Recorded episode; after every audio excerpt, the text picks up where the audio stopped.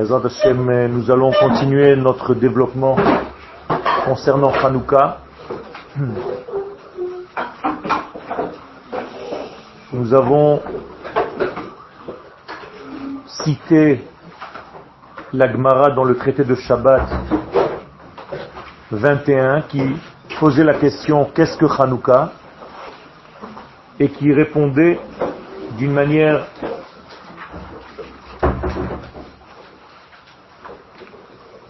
a fait reposer une autre question en disant que le 25 qui se lève, il y a huit jours. Vous vous rappelez? Ce n'est pas que huit jours commencent à partir du 25 qui se lève, mais la manière dont l'Agmara a parlé, elle a dit textuellement, Bekafhe Bekislev, Yomei de Chanukah, Mania Inun. Le 25, c'est-à-dire en un jour, dans cette date-là du 25, il y a en fait huit jours. Et nous avons posé la question, comment est-ce possible qu'un jour contienne huit? Nous avons répondu en réalité qu'il ne s'agit pas d'un temps, mais de quelque chose qui est hors du temps. Nous avons expliqué qu'en fait la lumière de Hanouka et le jour de Hanouka vient nous introduire à une notion beaucoup plus profonde de la vie, une notion où le temps et l'espace n'existent pas tels que nous les comprenons, et qu'il y a effectivement une possibilité de placer l'infini dans le temps fini. Et c'est pour ça que le chiffre 8, qui est l'infini, entre à l'intérieur de cette date du 25 du mois de Kislev, qui en réalité un temps fini, car c'est une date. Donc comment est-ce que l'infini entre dans le fini? D'ailleurs, si on prend la valeur numérique de 25, 2 plus 5, c'est 7. Ça veut dire que nous sommes dans un monde de nature. 7, c'est la nature. Les 7 jours de la création. Or ici, en fait, il y a un jeu où le 8, qui est l'infini, entre dans le 7 qui est le fini. Vous me suivez? Et la Gemara continue, deuxième ligne, dès lors les beron, on n'a pas le droit donc de faire des choses qui sont en relation avec la mort, aux raisons funèbres. On n'a pas le droit de se mortifier, de jeûner pendant ces huit jours. Et ça, c'est déjà au niveau de la Et là, la Gemara continue et elle nous raconte quelque chose qui s'est passé historiquement, mais qui bien entendu a des conséquences beaucoup plus profondes que nous devons étudier. Lorsque les Grecs ont pénétré le Echal, au Bet Amigdash, ils ont souillé toutes les huiles qui s'y trouvaient. Et lorsque la maison de Hashmonai a eu raison de ces Grecs, les a battus, ils ont vérifié et ils n'ont trouvé qu'une seule fiole d'huile. Je croyais que les Grecs avaient tout souillé. C'est ce qu'on vient de dire. Kim ou Alors, décide, ou bien les Grecs ont souillé toutes les huiles, ou bien, t'as qu'à dire autrement, ils ont souillé toutes les huiles sauf une. Mais là, c'est pas ce qui est écrit. Ils ont souillé toutes les huiles. Et après, lorsque les Hashmonaïm les ont battus, ils ont vérifié, ils ont trouvé une fiole d'huile qui était encore scellé avec le sceau du grand prêtre. Et qu'est-ce qui se passe avec cette fiole?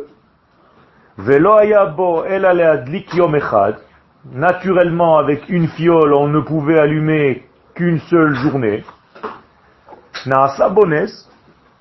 Et il y eut un miracle. Et on a réussi à allumer de cette fiole qui suffisait seulement pour une journée, huit jours. Voilà l'histoire de l'Agmara. Et bien entendu, nos sages minimise dans les expressions des choses pour nous laisser en fait une grande place à l'étude.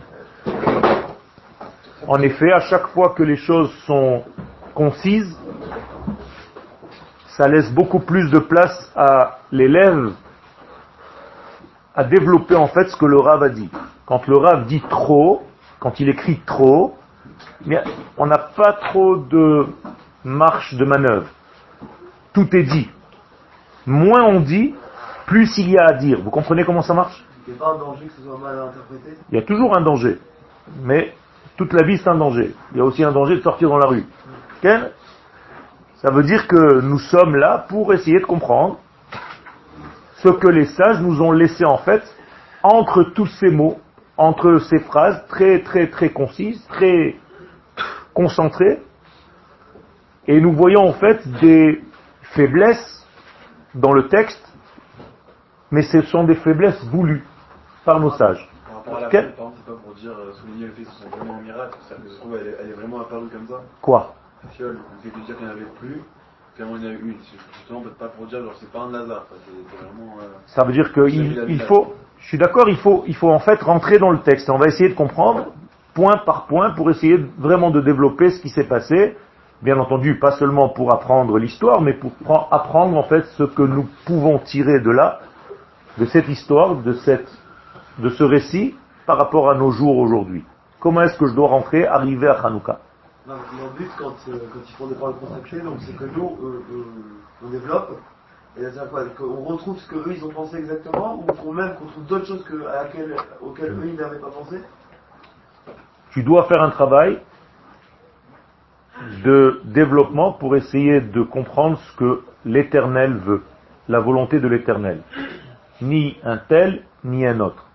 Mais ce que le Saint béni soit-il veut nous dire, veut nous faire comprendre en nous donnant dans ce monde des jours de fête. Si on a des jours de fête dans ce monde, ce sont des rendez-vous. Des rendez-vous avec qui? Avec les valeurs de l'infini. Chaque fois que nous avons une fête, il y a un rendez-vous. Moed, c'est un rendez-vous. Hein. Quel? Moed, c'est un rendez-vous. Là, en l'occurrence, ce n'est pas un Moed. Moed, c'est Pessah, Shavuot et Sukkot, ce qu'on appelle les Moadim. Mais c'est quand même un rendez-vous dans le temps, puisqu'il y a eu une fête il y a eu un événement, et nous avons une date bien précise, qui commence et qui clôture. Donc nous devons savoir que dans le temps, il y a comme des fenêtres qui sont ouvertes vers quelque chose de beaucoup plus grand. Et il faut utiliser ces fenêtres, il faut utiliser ces moments dans le temps, où le lien en fait avec la lumière d'Hachem est beaucoup plus facile. L'une d'entre eux, de ces fenêtres-là, c'est Hanouka. Et là, nous avons huit jours, comme jamais dans l'année. Il n'y a aucune fête qui dure huit jours, et il n'y a aucune fête où on dit pendant les huit jours le Hallel complet. Ça n'existe pas. Ça veut dire qu'en fait, la valeur de l'infini apparaît dans ces huit jours de Hanouka, car je répète ce que nous avons déjà dit à plusieurs reprises, le chiffre 8 est là pour nous indiquer quelque chose qui dépasse la nature. La nature, elle, étant basée sur le chiffre 7. Alors on va commencer à expliquer. Donc lorsqu'on précise les paroles de l'Agmara, eh bien, on tombe immédiatement sur un problème. Le 25 du mois de Kislev, il y a 8 jours. Donc il semblerait que cette date-là du mois de Kislev, Mechuna Levado, Mechune Levado, il est lui-même appelé, alors qu'il est un jour seul, Et Shmonat Yemer. Les huit jours de Hanouka. Autrement dit, les huit jours de Hanouka sont déjà dans la première journée de Hanouka. Comme si le reste, en fait, n'était que le dévoilement de ce qu'il y avait déjà dans le premier jour. Et effectivement, quand est-ce que le miracle a eu lieu? Le premier jour. Puisque après le premier jour, il reste combien de jours? Sept. Sept, c'est déjà la nature. Vous comprenez? Sept, c'est la nature. Donc, celui qui a transformé en réalité cette nature en quelque chose qui est au-delà, c'est le premier jour. Là, il y a une transformation. Là, il y a quelque chose qui n'est pas logique. Le huitième, c'est une conséquence. Mais ce qu'il y avait dans le début se retrouve à la fin. Donc, en réalité, tout ce que tu verras durant les huit jours de Hanouka se trouvait dans la graine. S'il n'y a pas ça dans la graine, ça ne pourra jamais apparaître, on est d'accord. L'arbre ne va jamais faire apparaître quelque chose qui n'était pas dans sa graine. Moralité, si je vois pendant les huit jours de Hanouka des événements, des phénomènes, c'est que dans la graine de Hanouka, il y avait déjà toute cette puissance. Donc quelle est la graine de Hanouka? C'est la première veilleuse. Au moment où on allume la première veilleuse, là se trouve toute la graine. Et si je sais décoder cette graine, eh bien je peux comprendre tout le reste. On peut fermer ce masgan Quoi Mais rétroactivement, ça veut dire quoi? Que ce miracle était où? Dans le début. D'accord? Sauf si on dit que chaque jour il y avait de l'huile qui était rajoutée. Mais en réalité, la transformation, la première transformation, elle vient du premier soir. Pourquoi? Mais Tout simplement parce que même au niveau du temps, vous voyez que jusqu'à cette période dans l'année, les nuits sont plus longues que les jours. Et quand est-ce que les jours commencent à reprendre sur les nuits? Pendant ce mois de Kislev. Donc l'acte d'allumer en fait, c'est comme un switch. On était au sommet du noir et maintenant on commence à monter vers la lumière. Vous comprenez? Donc quand est-ce que le moment est le plus dur? Au moment de la transformation. Parce qu'on est dans une courbe descendante et maintenant on va transformer, donc l'effort est supplémentaire et beaucoup plus grand au départ de transformer la chute en élévation. Une fois que tu commences à monter, le reste suit. Mais le changement entre la chute et le début de l'élévation, c'est le moment le plus difficile. Avec tout, dans tous les domaines de notre vie, et c'est une règle chez Chazal, kol kashot. Tout ce qui commence, tout le début, à chaque fois c'est dur. Le mariage, c'est le contraire ou pas Le mariage, c'est le contraire un peu. C'est-à-dire? Au début c'est facile, après ça devient dur. Ça, c'est dans ta tête. Tu as l'impression que c'est facile, mais tu n'as rien compris, c'est pour ça que c'est facile. Tu crois. C'est encore une fois, c'est dans ta pensée. Tu as l'impression, mais en réalité, tu n'as pas compris encore. C'est comme quelqu'un qui se dit, mais tout est simple dans ce monde, parce qu'il n'a rien compris. Mais quand il commence vraiment à réfléchir, en réalité, c'est une complication. C'est quelque chose de très complexe. Donc, alors ça, c'est bête Shamaï, mais on n'est pas en train de vivre encore comme Beth Shamaï, mais tu as raison. Effectivement, tu as compris le sens. Étant donné que Beth Shamaï, ça va être l'allumage de la fin des temps, c'est-à-dire quand le Mashiach va venir, on va plus allumer comme on allume aujourd'hui, on allumera les huit le premier soir. Et là, effectivement, ça montrera que les huit étaient déjà inclus dans le premier jour. Et pourquoi on ne le fait pas maintenant? Parce que tout simplement, on est encore dans un monde où notre capacité à voir n'est pas à ce niveau-là. Et pourtant, on sait très bien que, le miracle est dans le premier jour. Donc on peut très bien allumer limite le premier jour. Oui, mais dans notre monde, même si tu comprends, notre monde n'est pas encore prêt à voir ça, à voir le tout dans la graine. Ah, c'est pas au niveau euh, individuel. Il a fait. C'est au niveau cosmique, j'allais dire. Et même, je vais dire plus que ça encore. Si vraiment tu voyais tout dans la graine, quand est-ce que T'aurais dû fêter Hanouka? Non. Quand on a gagné. Euh, non. Aujourd'hui Non. Un jour avant. Non. Rosh. Puisque Rosh inclut tout le mois. Et si je vais plus loin, t'aurais dû faire ça quand? Et a fait. Vous comprenez? Donc, la preuve en est, c'est que je ne vois pas encore, moi, Rosh Hashanah, Hanouka à l'intérieur. J'ai pas encore ce niveau-là, mais je devrais. Il a fait, mais donc Adam Arishon, en fait, la lumière qui était lorsqu'il a été créé, c'était une lumière où il voyait tout à la source. Et cette lumière, en fait, après sa faute, a été cachée. Et c'est pour ça qu'on l'appelle Oraganouz. Rappelez-vous, elle a duré 36 heures. c'est-à-dire les 12 heures du sixième jour, plus les 24 heures du Shabbat, 36 heures. Alors qu'il avait déjà fauté. Pourquoi cette lumière a continué de briller alors qu'il avait fauté Pour donner du kavod au Shabbat. Pour ne pas éteindre la lumière Shabbat. Donc Akadosh Baruch Hu a maintenu cette lumière. Donc cette lumière était une lumière qui permettait à l'homme de tout voir. De voir les sources et les conséquences. Mais tout déjà à la source.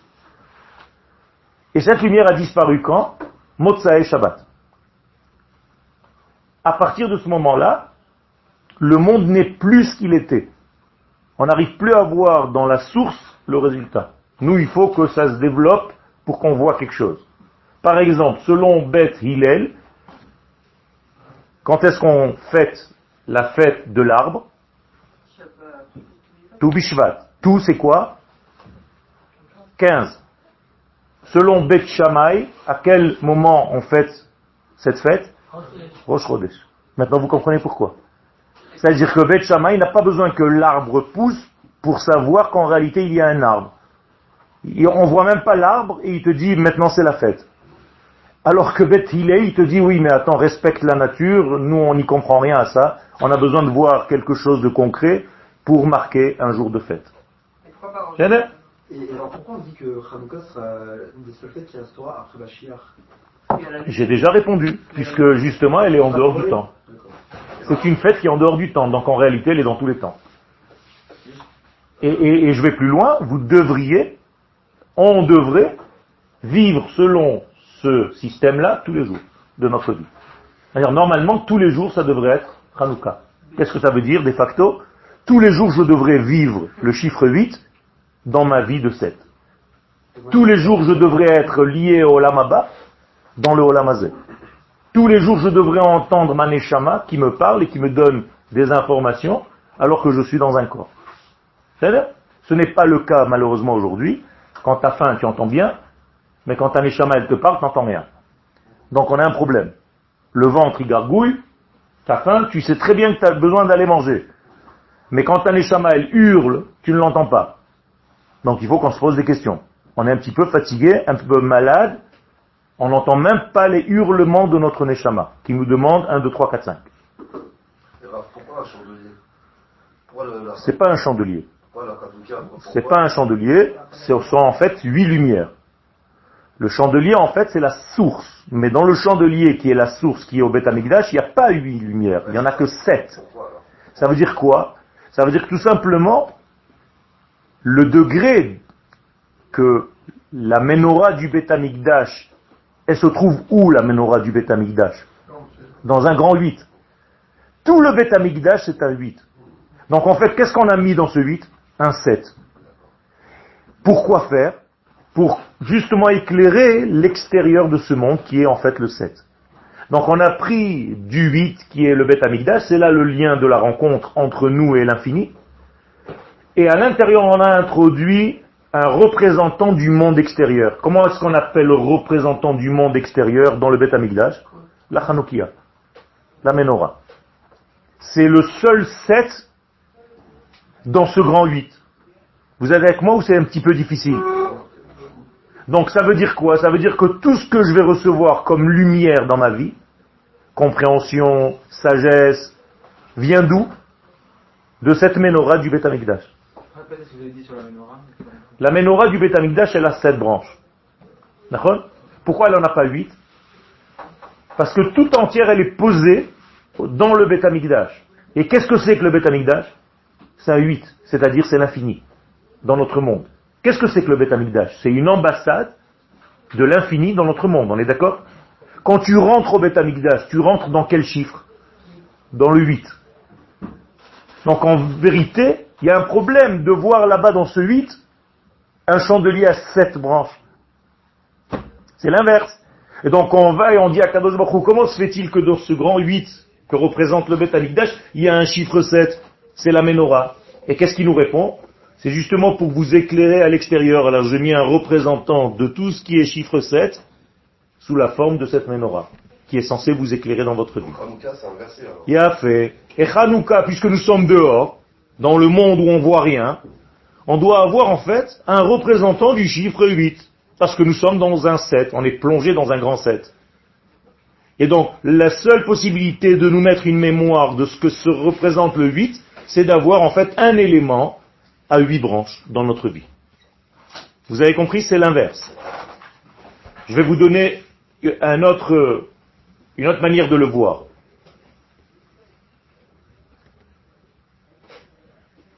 La création du monde, elle vient de la lumière, de l'infini, qui a créé un noir, qui a créé un manque. Yotzer Or ou Boré Rocher, Ra. C'est-à-dire, Dieu, en fait, c'est la lumière infinie qui a créé le noir. Donc, moralité, quand on est dans ce monde, comment est-ce qu'on compte un jour? À partir du noir ou à partir de la lumière? Non, du noir. Vayehi Erev, Vayehi Boker Yom Echad. Donc, quand est-ce que commencent les jours? La veille, au soir. Donc, ce soir à 5 heures, c'est déjà mercredi. Vous êtes d'accord? Ça veut dire que dans notre monde, on va du noir vers la lumière. Pourquoi? Parce que nous, on est dans un monde du noir qui va en fait vers la source, qui est la lumière. Mais dans le Beth Amikdash, c'est l'inverse. Lui, il a gardé toujours du jour vers la nuit. Où est-ce qu'on voit ça? Dans les corbanotes. Jamais vous verrez dans le korban de la nuit qui va vers le jour. Toujours on vous dit là-bas, mi bokerad erev, du jour vers la nuit. Parce qu'en réalité, le Beth Amikdash, c'est le seul représentant d'Hachem dans notre monde, encore une fois. Donc là-bas, tout est lumière vers le noir. Alors que tout ce qui est à l'extérieur, c'est noir vers lumière. Est-ce que c'est clair ce que je dis? Ne, vous focalisez pas sur vos questions en oubliant ce que je viens de dire.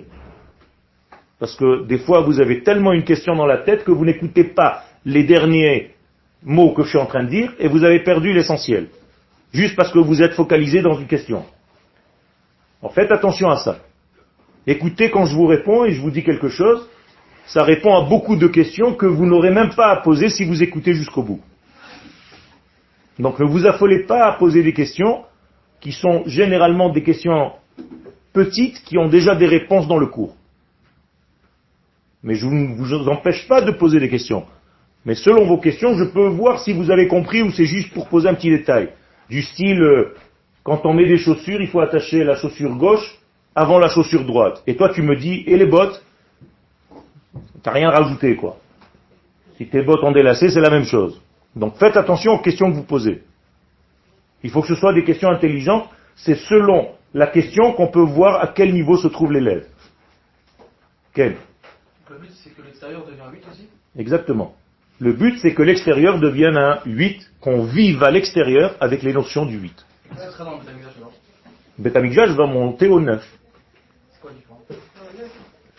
Quand on y sera, tu verras, et il y a aussi un 10. C'est-à-dire que notre monde est encore pour 10 millénaires. C'est-à-dire nous devons arriver au millénaire 10, au dixième millénaire, selon Rabbi Moshe Chaim Lutzato le Ramchal.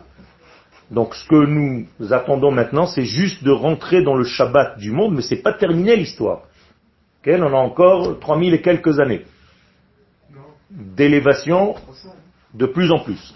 Non, 3000. Je parle de ce dixième millénaire, pas arrivé au Shabbat. Il y aura d'abord Shabbat, et on va monter à un huitième millénaire, neuvième millénaire et dixième millénaire. le Shabbat, il correspond à laquelle euh, à laquelle bougie du chandelier? Le premier, le 8. Le premier. Car le premier, en fait, est la huitième bougie. Et, là, je viens de vous révéler un secret. C'est que la première bougie, elle vient pas du 1. C'est le 8, en fait, qui est descendu dans notre monde. C'est pour ça que je vous ai dit tout à l'heure que dans la première bougie sont englobés les 8 jours. Autrement dit, la plus importante des bougies, c'est la première parce qu'elle fait venir, en fait, dans notre monde, le chiffre 8. Les branches, on dit que le Shabbat est lié aussi sur les sept branches du chandelier. Mais on a huit branches dans la Hanoukia. Pas sur la Hanoukia, sur le... Au Bet Amikdash. Voilà, c'est ça. Bet Amikdash, on a le, la, la branche centrale qui est en réalité elle seule liée à l'au-delà. C'est-à-dire, il y a sept branches, mais qu'est-ce qu'il y a sur les branches?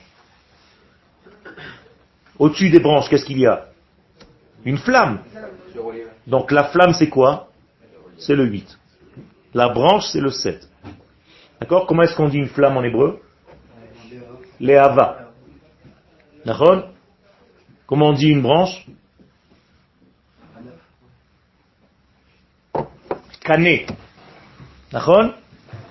Je viens de vous dire avec des codes deux personnages de la Torah. Léava, Kané. Caïn et Evel. Donc la menorah en fait c'est Caïn et Evel. Caïn c'est les branches, c'est la matière. Hevel c'est l'esprit. Qu'est-ce qui s'est passé? Caïn a tué Evel, c'est-à-dire la matière a tué l'esprit. Et c'est ça le plus grand danger de Hanouka. Faire très attention. Elle représente la quatrième branche sur le, sur le, le champ de Non, c'est pas la quatrième, c'est la première. Non, non, pas dans la, pas dans la Hanoukia. Même dans Beth Amikdash. Ah, même c'est pas celle du C'est centre. la, c'est celle du centre, c'est la première. Ah, c'est la première. On ne compte pas Ah, comme ça. Comme. En fait, la première, celle du centre, c'est la première. C'est comme le Shabbat dans la semaine. Est-ce que Shabbat, c'est à la fin de la semaine ou au milieu Au milieu de la semaine. Au milieu. Et c'est pas un week-end. Donc Shabbat, c'est pas à la fin de la semaine, c'est au milieu de la semaine. Avant Shabbat, il y a trois jours. Après Shabbat, il y a encore trois jours. Vous avez compris c'est le premier re- re- se répercute dans le quatrième. C'est-à-dire, dans le quatrième, tu verras ce qu'il y avait dans le premier. Le premier. Et si on multiplie par deux, ça donne 8. Nahon, exactement. Shabbat, c'est le milieu de notre vie. Jusqu'à quand tu peux faire l'Abdallah Il a fait, pourquoi Parce que le Shabbat, il a encore des branches qui sortent de lui jusqu'à mardi. Donc à partir de mercredi, tu es déjà dans l'autre Shabbat. Donc en fait, Shabbat est au milieu. Alors pourquoi dimanche on appelle ça Yom Rishon? Yom Echad, on n'a jamais appelé ça Yom Rishon. On appelle ça Yom Echad. Reprends ta Bible et tu verras. Vayehi Erev, Vayehi Boker, Yom Echad. Il n'y a jamais marqué Yom Rishon. Donc tu as déjà ta réponse. C'est jour 1 et pas premier jour. Mauvaise traduction des Français. Encore une fois. Traduction égale trahison. Quel Ma? Ça change beaucoup. Parce que jour 1 ne veut pas dire premier jour. C'est le jour où l'unité divine est en train de se dévoiler. Ça veut dire, je vais vous poser la question autrement. En combien de temps Dieu créa le monde? En six jours, c'est marqué où? C'est marqué où? C'est pas marqué dans Bereshit. Encore une fois, traduction mauvaise. Il n'y a pas marqué qui B Sheshet Yamim Asa Hashem et Hashamayim ve'et Haaretz. Il n'y a pas marqué ça. Il y a marqué qui Sheshet Yamim Asa. Ça veut dire il a créé 6 degrés. Ça lui a pas pris six jours pour créer le monde. Ça c'est des bêtises, ça c'est une des mauvaises traductions, c'est grave. Quel Euh, Vaïboker, euh, Oui. vous avez dit, c'était avant la faute de la. Quel Avant de la le monde il était, il pas encore de faute. Donc, pourquoi c'est pas euh, Yom et après Enfin, Parce que c'est déjà la création. C'est pas lié à la faute. La création du monde, c'est créer en fait l'inverse déjà. ah, déjà- il y a déjà une erreur. Enfin, c'est déjà- Exactement. Tu as tout compris. C'est bien que tu aies un esprit aussi aiguisé. La création du monde, c'est déjà sortir de quoi? De l'absolu. Donc c'est déjà une faute, entre guillemets. Il y a déjà une erreur, il y a déjà quelque chose qui est décalé par rapport à lui, béni soit-il. Il y a fait que tu as compris ça. Hein? Ça veut dire qu'Akadosh Baruch a créé un manque. Toi, tu as appelé ça Avera. Donc Dieu a créé un manque volontairement. Toute la création, c'est un grand manque. C'est le fait qu'ils soient pas là. Nachon. Et d'ailleurs, c'est dit. Ose Shalom ou Boré Ra. Il a créé le mal. C'est ça le mal, c'est le manque. C'est possible parce que justement pour nous laisser la place dire, à compléter. Il a fait. Ça veut dire qu'il a créé en fait la limite. Alors Alors, l'infini a créé le fini. Et ça, c'est la chose la plus difficile à comprendre. Et tous les kabbalistes, en fait, se penchent sur cette question. Comment l'infini a créé le fini? Est-ce qu'il y a un passage direct ou est-ce qu'il y a un intermédiaire entre les deux? Je vous donne déjà des éléments de réponse, mais je ne rentre pas dans tous les détails parce que c'est très caché. Pour Hanouka. Secret, hein Caché. Pas caché, dur. Ah, pour euh, Hanouka, vous avez dit justement que c'est le premier jour qui a toute euh, la spiritualité. C'est-à-dire que c'est le contraire de Vaïerev et Boker. Exactement. On inverse à ce moment-là le processus. Mais c'est malgré tout rêve. Parce que quand est-ce que tu dois allumer? Le soir. Tu n'as pas le droit d'allumer pendant la journée. Donc Hanouka, on doit l'allumer quand? À quelle heure à peu près Non, pas de cet akochavim. À la shkia. C'est-à-dire juste au moment où tu vas vers le noir complet, avant d'arriver au noir complet, tu dois inverser le processus. Et donc les kabbalistes n'allument pas quand il fait nuit noire, ils allument lorsqu'il fait en fait dans la pénombre où on est en train de partir vers le noir. Autrement dit, si je vous traduis ça au niveau psychologique, un kabbaliste va traiter un malade avant qu'il tombe totalement en dépression. Il ne va pas attendre que le type soit dans le noir pour lui donner un médicament. Il va essayer de le sortir avant et de l'éclairer avant. Exactement. Et ça c'est très important. C'est une leçon de vie, Rabotai. Encore une fois, la halakha, c'est ce que la plupart des gens peuvent faire, mais il y a un idéal. Entre l'idéal et ce que tu fais, il y a toujours un décalage. Mais il faut arriver un jour, de plus en plus, à se rapprocher de cet idéal. C'est grave d'attendre qu'ils soient en dépression. Pour Bien fait. Donc c'est pour ça que votre serviteur allume ses veilleuses à 4h20. Et j'attends pas 5 heures qu'il fasse nuit noire. Parce que je comprends que c'est une leçon de vie. Pour moi, pour mes enfants et pour tout le monde. Tout Tout le monde peut le faire. Je viens de répondre. Parce que le monde n'est pas encore prêt à comprendre ce genre de notion. Mais quand tu comprends, ça te donne un sens aussi. Tu as besoin de comprendre en deuxième lieu. Au départ, tu peux faire quelque chose, mais après, tu dois quand même étudier. Pourquoi? Il y a beaucoup de choses qu'on fait aujourd'hui, et le temps est en train de changer d'ailleurs. La plupart des choses qu'on ne faisait pas il y a 50, 100 ans, on est en train de les faire aujourd'hui. Il y a plein de halachot que vous faites qui sont selon la Kabbalah aujourd'hui, selon le Ben Ishraï et autres. D'accord? Sans le savoir. On continue ou vous voulez poser des questions? Parce qu'il y a un texte, c'est dommage. Tov. Juste par rapport au que vous avez dit tout à l'heure, pourquoi justement euh, on fait 8 jours avec la bracha et après avec euh, la bracha complète et avec euh, et Pessah, on les fait pas? Il y a fait. Très bonne question, ça veut dire qu'en réalité, si tu remercies et tu dis le Hallel, tu loues Dieu avec une, un Hallel complet pendant les huit jours, alors que Pessah, combien de jours tu fais le Hallel? Tu les fais les 8 mais sans Non, non, ça s'appelle pas le Hallel. Ah. Donc, combien de temps Pessah? Non, non, que le premier jour. Ah bah. C'est tout. Alors, quelle est la différence? Quelle est la différence Il y a une notion de temps. hein. Parce que Pessah, c'est le temps. Hanouka, c'est hors du temps. Donc en réalité, c'est l'infini qui se dévoile. Pessah, c'est le temps. C'est le début du temps. Jamais on a eu un temps aussi temps que Pessah. Je vous donne le temps. Le temps vous appartient. Ah. C'est là où commence le temps. Donc notre Rosh Hashanah, c'est Nissan. D'accord?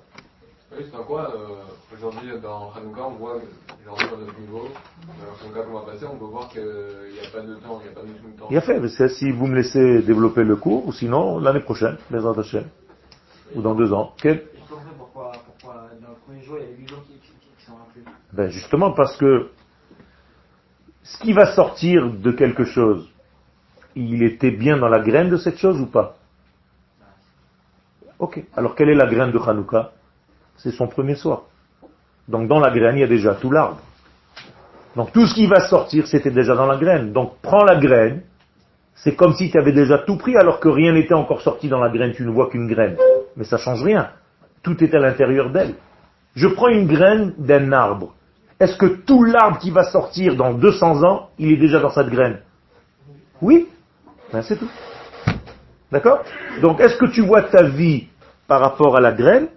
Ou est-ce que tu vois ta vie seulement quand l'arbre est sorti? Pose-toi cette question.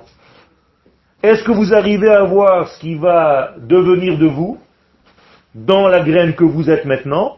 Ou bien tu comprends rien du tout et tu attends que ça se fasse? C'est tout. Voilà la différence entre quelqu'un qui voit de l'extrémité du monde jusqu'à l'extrémité du monde et quelqu'un qui ne voit en réalité que lorsque les choses apparaissent réellement. Donc quelqu'un de grand n'a pas besoin que les choses apparaissent. Il voit déjà à la source la conséquence. Donc il va faire attention où? À la source. C'est tout. La réalisation, elle dépend de l'environnement quand même. Elle dépend de ce tout ce que tu veux. Mais est-ce que tout était déjà dedans? Tu peux inventer quelque chose qui n'était pas dans la graine? Non, mais c'est pas dit que ça va donner l'arbre qu'il y a dans la graine. Il y a fait. Ça, en réalité, c'est le problème de chacun de nous. C'est qu'à la graine, nous sommes une neshama magnifique. Et malheureusement, quand on nous regarde, c'est pas tout à fait l'expression de cette neshama. Donc quel est le véritable travail? C'est de trouver, comme tu dis, le bon environnement, le bon arrosage, le temps nécessaire, la lumière du soleil et tout ce qu'il faut pour développer cet arbre. C'est pour ça qu'on vous a demandé de venir en Israël et de retrouver votre nation. Car en dehors d'Israël, tu peux être une petite fleur qui n'a aucun sens par rapport à l'arbre que tu étais au départ. C'est tout. Donc. Il y a les 26. Yotse Shene Rishon, donc, moralité, le premier jour, la première lumière de Hanouka, Omed Azman, il est au-dessus. Car, et maintenant je vous le montre, le temps c'est combien? 7 ou 8 7. Donc si je commence quelque chose pour donner au 7, par où je commence? Par le 8. C'est-à-dire c'est le 8 qui va descendre dans le 7. Vous êtes d'accord avec moi? Donc moralité, si c'est le 8 qui descend dans le 7, au moment où je suis dans ce 8 qui descend, je suis encore dans le temps ou pas encore? Je suis pas encore dans le temps. Donc je suis dans un non-temps qui va descendre dans le temps. Et maintenant écoutez, au niveau de la halacha, quelle position dans ton corps tu dois emprunter quand tu allumes tes lumières de Hanouka? Est-ce que tu dois t'asseoir sur un tabouret, te baisser? Tu dois rester debout. Et quel est ton geste?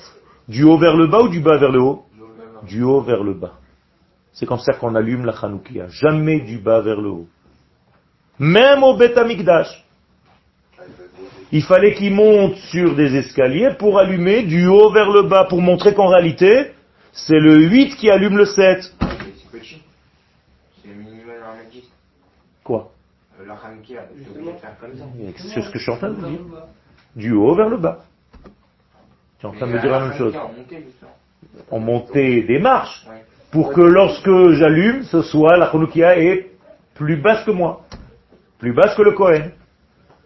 Donc le geste, il est important. Il est du haut vers le bas. Vous êtes avec moi? Si c'était du bas vers le haut, ça voudrait dire que j'allume de quel chiffre? Du 7. Alors que quand je fais un geste qui vient du haut vers le bas, ça veut dire que qui est allume ici en fait? Le 8. Et donc qu'est-ce que je vais dire automatiquement? Que ces lumières, elles sont du 7 ou du 8 Du 8. Comment est-ce que vous le dites? Hanerot alalu Kodesh hem. Ces lumières, c'est Kodesh. Qu'est-ce que ça veut dire Kodesh? C'est le 8. C'est le Saint béni soit-il. Ça veut dire que c'est pas de notre monde. Vous le dites. Alors qu'est-ce que je dois faire? Je dois tout simplement regarder en fait ce qui m'est tombé du 8. Et Raph, comment ça se fait qu'on compare Esav au 8 On compare Compare Esav au 8 la tête de Esav, elle vient de ce chiffre. Le problème, c'est que son corps n'a pas suivi. Et donc sa tête est bel et bien enterrée dans la Meharata Marpella, mais son corps non. Exactement. Ça veut dire que qu'est-ce que c'est que l'exil en fait? C'est la séparation entre la tête et le corps. Tout simplement. C'est lié à Yavan? Exactement. C'est un représentant de ce système. Exactement. Quelle est la forme de la croix chrétienne? C'est un vave qui est coupé à la tête, entre la tête et le corps. C'est tout. Donc ça veut dire que ça, il aurait été sadique, quoi. Exactement. Il était voué à être sadique, il a raté en fait son expression. Donc sa tête est restée, son potentiel est resté, mais la manifestation n'est pas sortie. Alors ils ont gagné, mais ils ont failli. Il y a eu une erreur. Et quelle était l'erreur des Hashmonaïm C'est qu'ils ont Il a fait, les Kohanim ont gardé la royauté, alors que la royauté, elle doit être de la maison de David. Et eux, c'était des Kohanim, donc il y a eu un problème. Mais malgré tout, ça s'appelle Malchut. C'était un royaume. Et qui a duré combien de temps 205 ans, 206 ans. C'est énorme. Ça veut dire qu'il y a eu, en fait, dans l'histoire, et l'histoire ne s'était pas terminée, c'est pour ça qu'on continue, on est encore là. Il faut comprendre que ce qu'ils ont fait était bon, mais qu'à un moment donné, il faut rendre en fait la malroute à qui de droit. Ah bah dire pendant 200 ans ils avaient le droit, mais après... Non, même avant, ils auraient pu déjà terminer. Mais le problème, c'est qu'on s'est endormi, on a continué ce royaume comme si de rien n'était. On ne devrait pas se contenter juste à lui lumière. On devrait vraiment euh, Ah. faire tomber. Il a fait. Enfin, on commence à rentrer dans Hanouka. C'est-à-dire, si t'as rien compris à la fête, c'est exactement ce que tu viens de dire. Il y a des gens qui font qu'allumer et manger des beignets, c'est tout. Donc, comprendre un beignet. C'est une expression en français, il a compris un beignet? Ah, mais c'est la même chose. Tu piges un beignet, tu n'as rien compris, et tu fais en fait un rituel. Mais si tu comprends le sens de la fête, c'est autre chose. Ça devient quelque chose de beaucoup plus grandiose. C'est énorme, Hanouka. Et ce que j'essaye de vous faire passer comme message, c'est de réutiliser ça. C'est dommage de laisser ces huit jours passer à allumer des lumières sans comprendre ce qui se cache à l'intérieur. C'est sûr que c'est important d'allumer ces lumières, même si tu ne comprends pas. Mais toi, tu as la chance d'étudier. Alors rajoute quelque chose de plus à cet allumage. Ok dans l'idée, il ne doit pas y avoir d'euphorie dans la Torah. Il ne doit pas y avoir de De- D'euphorie un peu. Euh, De quoi? D'euphorie. Ah, de l'euphorie? Ouais, vous avez dit qu'en vrai, genre tout, on on profond. J'ai pas dit qu'il faut pas y avoir d'euphorie. Si cette euphorie est liée au Kodesh, alors elle est bénéfique.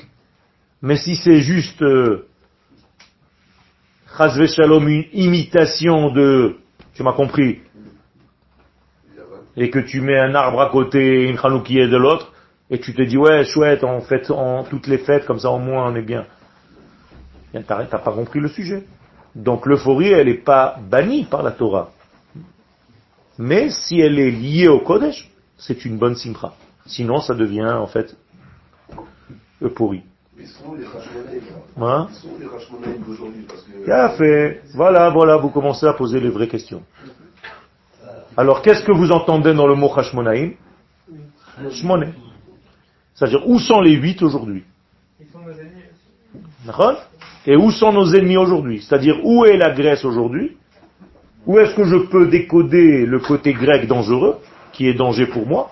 Et où se trouve mon chiffre 8 Où sont les hommes de l'ordre du 8 Où sont les êtres de lumière aujourd'hui? Qui sont les Hashmonaïm du temps moderne? Voilà les vraies questions qu'il faut se poser. Sinon, t'as rien compris, sinon tu fêtes... euh, mets des pins c'est tout pendant huit jours. Ou des petites, euh, des petits machins comme qui... Hein? Ça n'existe pas encore les pins. Quand vous êtes nés, à mon avis, il n'y en avait plus déjà. Il y a encore des pins. Avant c'était la mode, on aurait dit qu'est-ce que c'était. hein? Top. Maintenant c'est les Kodesh. Mais vadin. Tu n'as pas le droit de regarder le Kodesh. Tu as le devoir. Ah, mais ça c'est en réalité le panim et le achor. Ça veut dire panim et achor. Panim c'est la face et achor c'est l'après. Non. Il faut savoir décoder tout ça, tu as raison. Mais le Kodesh, tu as l'obligation de le voir. Et c'est pour ça que cette lumière, en fait, comment elle, s'appelle d'une manière globale? Comment on appelle la lumière? Oraita. Et vous, vous traduisez Torah. D'accord? Mais en réalité, vous avez oublié que le mot Torah, c'est Ora, c'est la lumière. Toute la Torah, c'est une grande lumière. Et donc, elle vient d'où? De quel chiffre? 8. Donc, Moshe Kibel Torah, mi Sinaï. Et Sinaï, c'est quoi en fait? 8. C'est le chiffre 8. Vous avez compris? Parce que c'est l'au-delà. C'est pas une Torah qui a été écrite par un homme. Est-ce que la Torah a été écrite par un homme, inventée par les hommes? Si la Torah a été inventée par les hommes, elle aurait été liée à quel chiffre? 7. La Torah, c'est pas le chiffre 7. La Torah, elle vient de l'infini, béni soit-il. Mina shamaim dibarti machem. Mais qu'est-ce que c'est shamaim Le 8. Avec quel rapport avec le Sinaï Ben, le Sinaï, dans la Kabbalah, on dit Moshe Kibel Torah mi. Pourquoi mi Sinaï C'est pas Makadosh Baruch euh, On a reçu la Torah de qui Du Sinaï ou d'Akadosh Baruch Alors pourquoi tu dis mi Sinaï Dans Pirkei Avot Et qu'est-ce que ça veut dire Moshe Kibel Torah mi Sinaï Il a reçu la Torah d'un degré qui s'appelle Sinaï. Or, Sinaï, c'est combien en valeur numérique Samech Yud, Nun Yud. Non. Samech, 60. Yud, 10. 70. Nun, 50. 120. Et encore un Yud, 130. Donc qu'est-ce que c'est 130 C'est la valeur numérique de quoi? Soulam, la fameuse échelle de Yaakov, qui en fait était, elle dépassait l'entendement humain et elle était aussi dans l'entendement humain. Elle faisait le lien entre ces deux degrés. Donc Sinaï et Soulam, c'est la même valeur numérique et c'est la même valeur numérique que le mot Kol. Vous vous rappelez qu'on a étudié ensemble que Kol était plus élevé que Dibour Que la voix était profonde et que le Dibour était extérieur? Eh bien le mot Kol, la racine c'est Kouf Lamed, 130 aussi. C'est pour ça que quand vous entendez le chauffard, l'ishmoa, Kol chauffard, vous entendez qu'en fait la voix de quel numéro chiffre Quel chiffre 8 ou 7 8. Donc le chauffard vient du 8, lui aussi. On n'a pas défini. Euh, on n'a pas défini. On n'a pas défini encore. Ça arrive rapidement. Euh, ça arrive Hanouka. C'est important parce que Mais tu as tous les copains qui posent sans arrêt des questions, ils s'en fichent du texte. Donc moi aussi je m'en fiche, moi je connais mon cours. C'est important aujourd'hui de savoir. Ah, il a fait, il a fait. Nachon. Donc, umikoch elionuto mitnotzetz ashmini letikuno shel olam. Donc, moralité, seulement ceux qui sont au-delà du temps sont liés au chiffre 8 et ils sont aussi capables d'être dans le temps. Donc, il faut que je, je trouve aujourd'hui des hommes qui sont et là et là-bas. Ils sont 8, 7. 8 dans le 7.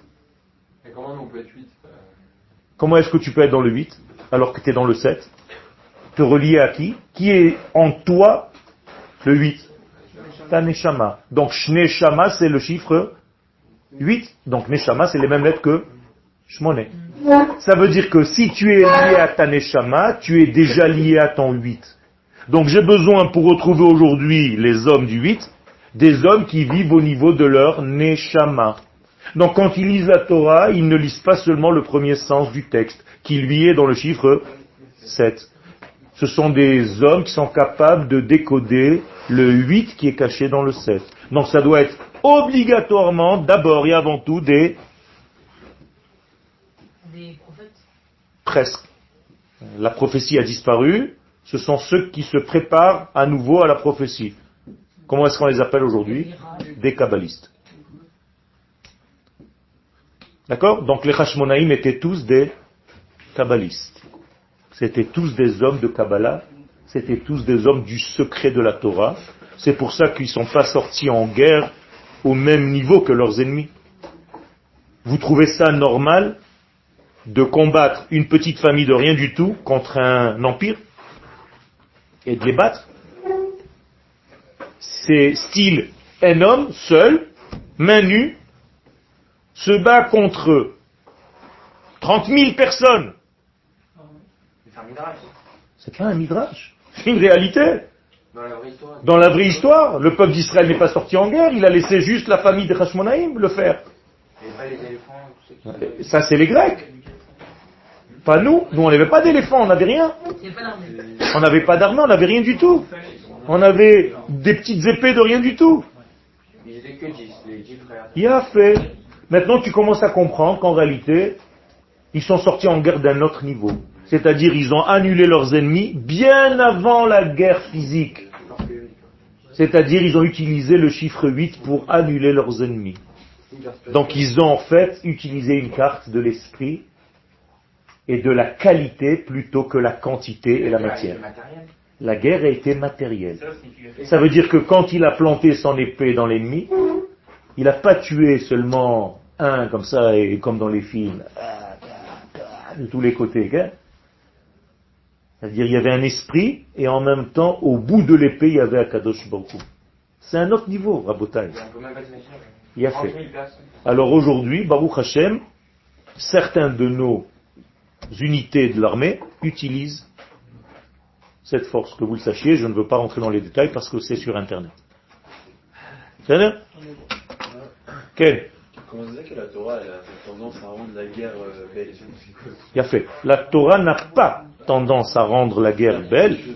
Ce n'est pas un idéal, la guerre. C'est une nécessité lorsqu'il faut dévoiler le royaume de Dieu. Donc en réalité, quelle était la guerre? Sur quoi on s'est battu? Sur quoi? Quel était le sens de cette guerre? Non, ça suffit pas. C'était pour reprendre quoi? Non. Royauté Il a fait. Tout simplement pour, pour avoir un État avec un gouvernement juif sur la terre d'Israël. C'est tout. Car le gouvernement de cette époque était grec. C'est tout. Donc toute cette guerre, c'était uniquement pour avoir une souveraineté juive sur la terre d'Israël. À l'endroit du n'y C'est tout. il y a pas a, une spécificité de Yémen Qu'est-ce que ça veut dire spécificité? À qui il ressemble? Non, mais non, mais ça, non, mais c'est par rapport aux autres, euh, Nation aux autres dominations. Mais voilà, il y a une spécificité, ça s'appelle le noir. Et d'ailleurs, dans Bereshit, il y a tous les exils qui sont codifiés dans le premier pasuk. Bereshit bara Elohim, et Hashamayim. D'accord? Premier verset. Mais la terre était, tohu, vavou, ve'choshech al pnei tehom. Voilà quatre définitions qui sont en réalité les quatre exils de toute l'histoire de l'humanité.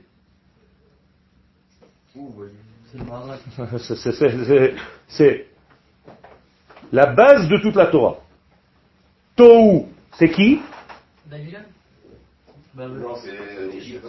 Non, l'Égypte. N'est pas comptée parce qu'elle est la source de tout. Donc, Babel. Où Eh ben, il faut étudier. Ben. D'ailleurs, rentre dans le Maharal concernant Hanouka et tu comprendras. Vavohu, qui c'est? Non, la Perse. Trocher, la Grèce. Et Rome Edom et Ishmaël qu'on est en train de vivre aujourd'hui. À la fin, c'est les, les pieds d'Ishmaël. Ça veut dire qu'ils sont mariés ensemble. Comme dans la Torah d'ailleurs. Ishmaël est marié avec Edom. Oui ou non Ils ont pris des filles pour se marier entre eux. Ça veut dire quoi? Ça veut dire que je reviens à notre petite fonction, à quatre données. Rocher le noir, c'est qui? Yavan. Et les Chachamim nous disent, Vechocher zo Yavan, she'echshicha enehem shel Israël. Car elle a noirci les yeux d'Israël par ses décrets. En premier lieu, c'était quoi? Quel décret D'avoir un autre gouvernement que un gouvernement juif sur notre terre? Voici les yeux d'Israël. Ok. Noirci les yeux d'Israël, c'est-à-dire, au lieu de voir clair, tu ne vois plus clair. On t'a éteint, en fait, la véritable vision. Voilà. Donc, qu'est-ce qu'il faut faire pour contrarier le noir? La lumière. Donc, en fait, la lumière de Hanouka, c'est l'antithèse du noir qu'on a voulu nous amener. C'est aussi simple que ça, tout est clair, Rabotai. La Torah, elle doit être claire. en même temps, alors, mais alors, c'est- c'est- c'est c'est- c'est pas seulement une domination, c'est une domination qui est spécifique alors. Qu'est-ce que ça veut dire spécifique? Spécifique au, Yémen, à ce. Ça va. Mais pour l'instant, je regarde les faits réels de l'histoire. C'est le seul exil de tous les exils que je viens de citer, c'est-à-dire les quatre, où la domination était où? En Israël Sur notre terre. C'est tout. les, les, les, Non, pas du tout. C'est euh, c'est pas c'est Madaï, Suse, Shushan. Oui, mais c'était le, le, le, le centre du pouvoir. Euh, C'est c'est là-bas puisque c'est passé l'histoire. Pourquoi tu dis pas le Hallel à Purim? Parce que ça s'est pas passé où? En Israël. C'est la base de tout. Ça veut dire qu'en réalité, le fondement, le switch de toute cette, cette fête et le combat en réalité, c'est de savoir où est le grec et où est Israël. Et à qui tu donnes la domination sur ta terre. Donc, Rav, si j'ai bien compris, tous les Hanouka qui passent, il y a 36 juges cachés qui sont en train de combattre, mais nous on les voit pas. Exactement. Et ils n'ont pas besoin d'attendre Hanouka. Toi, tu prends conscience de ça à Hanouka, mais eux, ils se battent toute l'année. C'est tout. Exactement. Et à Hanouka, tu peux les découvrir. Ah. C'est le moment où la fenêtre est ouverte et tu te dis, ah, maintenant j'ai compris. Heureusement qu'ils sont là, ces 36, parce qu'ils sont sans arrêt en train de faire un travail, que toi, tu es tranquille, tu vas dormir, tu te réveilles, tu vas manger, tu sais même pas ce qui se passe. Les ennemis essayent toujours de noircir ce Inyan-là et de prendre la domination. Pourquoi? Ben voilà. Aujourd'hui, quelle est la guerre? C'est de dominer et d'enlever la souveraineté au peuple d'Israël sur sa terre. C'est ça la véritable guerre. Moralité, qui fête Hanouka? La plupart des Israéliens. Même ceux qui ne sont pas religieux. Pourquoi? Parce qu'ils ont compris intuitivement, pas pour recevoir des cadeaux, c'est pas Noël, ils ont compris intuitivement, tous ces Israéliens, tous, 99% ou 100%, qu'il s'agit ici d'une guerre de souveraineté et pas seulement d'un miracle d'une fiole. La fiole, c'est juste un clin d'œil de Dieu pour nous dire j'étais là. Alors qu'est-ce que tu fais quand tu sais que Dieu était là alors que c'est toi qui as fait la guerre? Mais tu lis le Hallel ce jour-là. Comment on fait? Yom HaAtzmaut. C'est tout. On s'est battu, c'est nous qui avons gagné les guerres, mais on sait qu'Akadosh Baruch était là. Donc pour le remercier, qu'est-ce qu'on fait? On dit le Hallel. Et ceux qui ne disent pas le Hallel Yom HaAtzmaut, c'est comme s'ils disaient que l'État d'Israël nous est revenu que par notre force à nous et que Dieu n'y était pas. Chas v'shalom. Est-ce qu'il y en a qui ont, Avec. qui ont rejoint les de- Pas grand chose, c'est ce que je suis en train de dire. C'était la famille. Ils ont rien compris. Les gens sont, c'est comme l'histoire de Pourim. Mordechai était tout seul. C'est après les athlètes qui sont venus quelques-uns.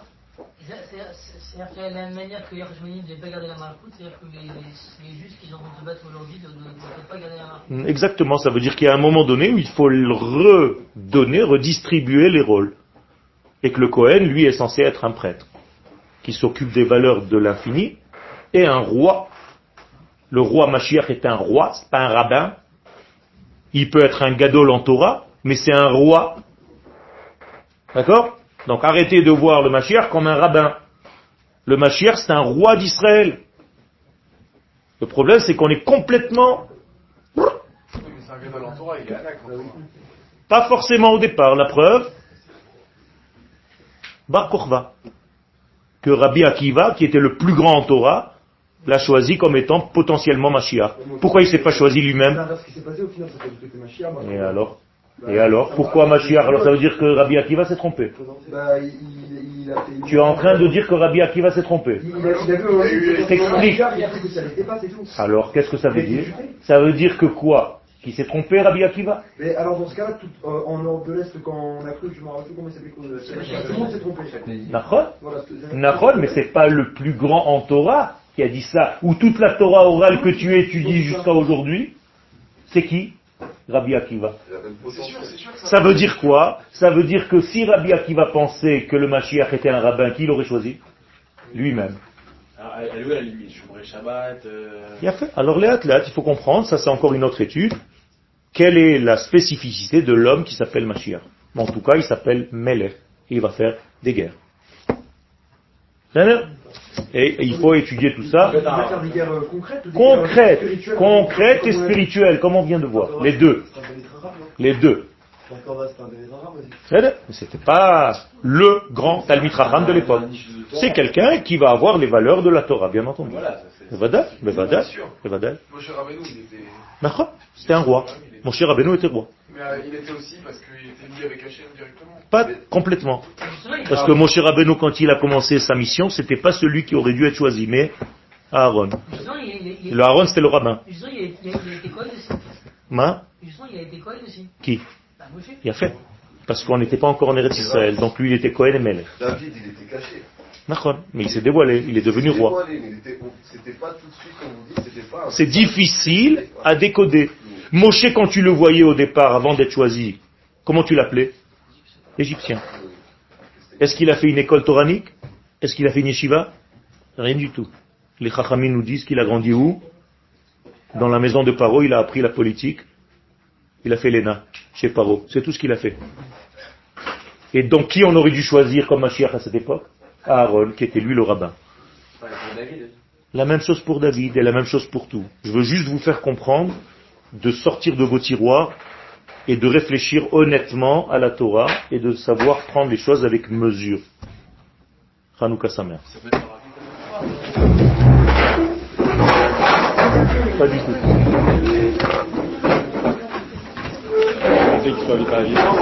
Non.